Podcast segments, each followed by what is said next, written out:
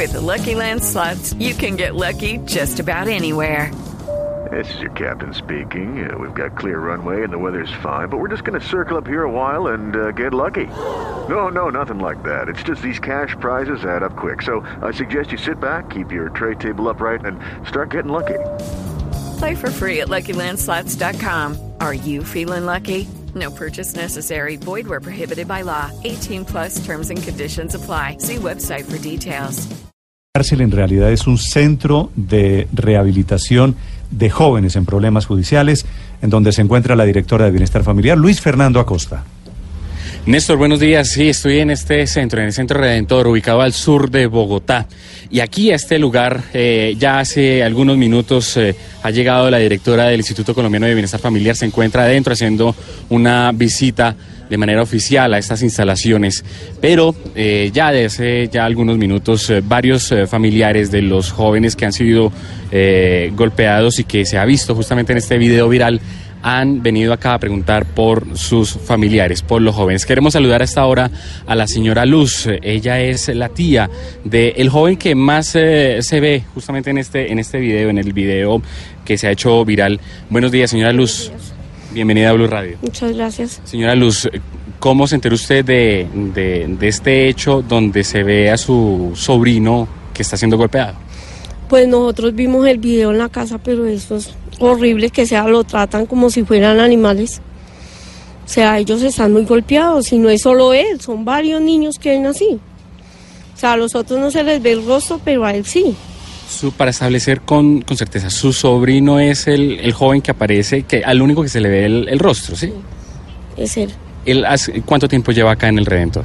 Ahorita en ese momento él lleva dos meses, porque él llevaba casi dos años acá. ¿Y qué pasó? Él se voló, que porque pues lo maltrataban mucho. Con varios pelados se volaron, como unos cinco o seis se volaron. ¿Y volvió o Y volvió a reincidir en algún delito? O sea, yo hice todo el deber para que lo cogieran, para que estuviera acá y, y no corriera ningún peligro en la calle. Pero no se sabe si el peligro es en la calle o adentro. Sí. Señora Luz, desde el máster la quiere saludar Néstor Morales. Néstor, ¿lo escucha la señora Luz? A esta hora ya lo escucha. Ya está condicionado. Gracias, gracias, No, Luis muchas Fernando. gracias. Doña Luz, ¿cómo se llama su sobrino? Se llama José Esteban Ramírez Pareja. ¿Cuántos años tiene José Esteban? Él tiene 18 años. 18 años. ¿Y desde los 16 está allí? Sí, señor. Ahí, ahí, ahí en, en algún momento del video se oye a alguien que dice a otro marrano. ¿Marrano es José Esteban? Sí. Ese es el apodo que le tienen acá. Sí. ¿Y por qué le dicen marrano? No. O sea, no sé. Se- Sí. Siempre le han dicho así.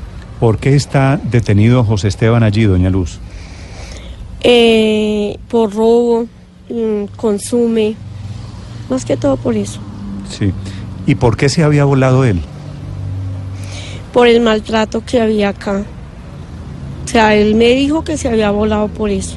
Sí. Con otros muchachos. Doña Luz, hablé esta mañana con el comandante de la policía en Bogotá, que lamentó mucho el maltrato y dijo que ellos no lo van a permitir, pero dijo que antes del maltrato este del video, los muchachos, no sé si su sobrino, pegaron y agredieron a la policía. Eso es cierto que hubo inclusive episodios con puñal, que hay dos policías hace pocas semanas que resultaron apuñalados. ¿Eso es cierto?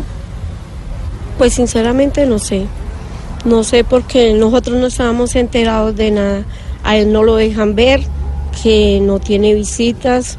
No, nosotros no lo podemos ver. Doña Luz, pero usted dice que él les habló que le- los maltrataban. ¿De qué tipo de maltratos le habló su sobrino? ¿Y fue solo esta ocasión o en otras ocasiones le ha contado que lo maltratan? No, a ellos los han maltratado antes. O sea, los encierran en una habitación, eh, los que hayan hecho algo y de ahí los golpean varias personas. Sí. Doña Luz, nos dice que su sobrino tiene 18 años.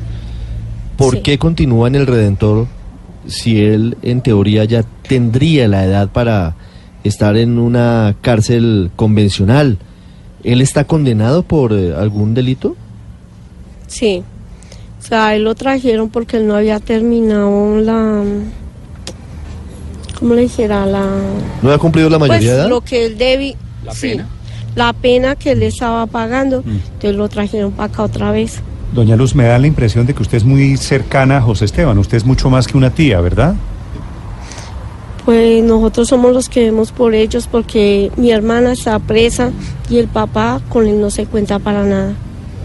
Sí. Ellos son cinco hermanos y todos tienen problemas. ¿Todos tienen problemas Eh, yo- del mismo tipo de José. Esteban? Sí. O sea, mi otro sobrino está en la otra parte de arriba. Sí, en el estamos- mismo Redentor, Néstor. Estamos averiguando por él. Mi hermana en ese momento está con él. A ver si a él también le han pegado. Ah, pero El entonces hay de- varios miembros de la familia allí en el Redentor. Sí, son dos hermanos. Solo, solo dos. ¿Y los otros tres? El niño menor, ese sí vive conmigo y él es el único que no tiene problemas. El otro lo tiene el bienestar, que yo también pedí orden de, o sea, como una ayuda para él, para que no esté en la calle. Sí. Doña Luz, ¿usted cree que es posible que su sobrino haya agredido? Usted que lo conoce seguramente mejor que nadie, ¿no es verdad? Que José Sí. Esteban haya agredido y le haya tirado puñal a los policías. Pues sinceramente no sé porque quién sabe cómo se presentarían las cosas, pero si él se podía defender, yo creo que sí. Sí. ¿Se podía defender, quiere decir, atacar a los policías? Atacarlos si les estuvieran pegando, pues sinceramente no sé cómo pasaron las cosas Sí. ahí. Doña Luz, cuando José Esteban se voló del Redentor, ¿esos dos meses estuvo con usted? Sí, él estuvo, él llegó a la casa. ¿Y cómo fue que usted lo hizo volver? O sea, yo fui a la 30 con 12 y pedí unas órdenes para que ellos los trajeran, como a Jonathan, el otro hermano, que él tenía orden de aseguramiento. Me las dieron, pero me dijeron que él ya era mayor de edad. Entonces hablamos con el, con la policía a ver si lo podían recoger. Como él tenía orden de aseguramiento, ahí lo cogieron y lo trajeron eh, lo llevaron para la, la esta de mayores y allá lo trajeron para acá, para que terminara como la condena que tenía él acá. Doña Luz, usted dice que sus sobrinos tienen problemas. ¿Ellos han, van al colegio, han tenido educación o, o no han tenido esa oportunidad? No, o sea, Jonathan sí ha estudiado un poco, pero Esteban no, él no sabe nada. ¿Y O sea, por qué no? no- Si hay colegios públicos donde podrían estudiar, donde los podrían llevar, no, no cuesta, pues digamos, no, No son sé, se gratuitos. dejaron coger, o sea, mi hermana les dejó coger como mucha, no le dijera yo, como mucha calle. Y ellos ya no querían estudiar, ellos ya querían estar en la calle. Sí. Doña Luz, Entonces, ¿por qué? ese motivo ellos estaban acá, ¿Por qué está presa la mamá de Esteban? por droga. Por droga. ¿Esteban robaba en dónde? En el barrio, cerca del barrio. ¿Y tenía una banda? No, Ro- robaba solo. Robaba solo, ok. Doña, doña Luz, quiero hacerle una pregunta. eh, me disculpa si le causo algún dolor. En el audio, en el audio del video que se ve, cuando los policías les están pegando la paliza, repito, Esteban es el muchacho al único al que se le ve la cara, él le pide a los policías.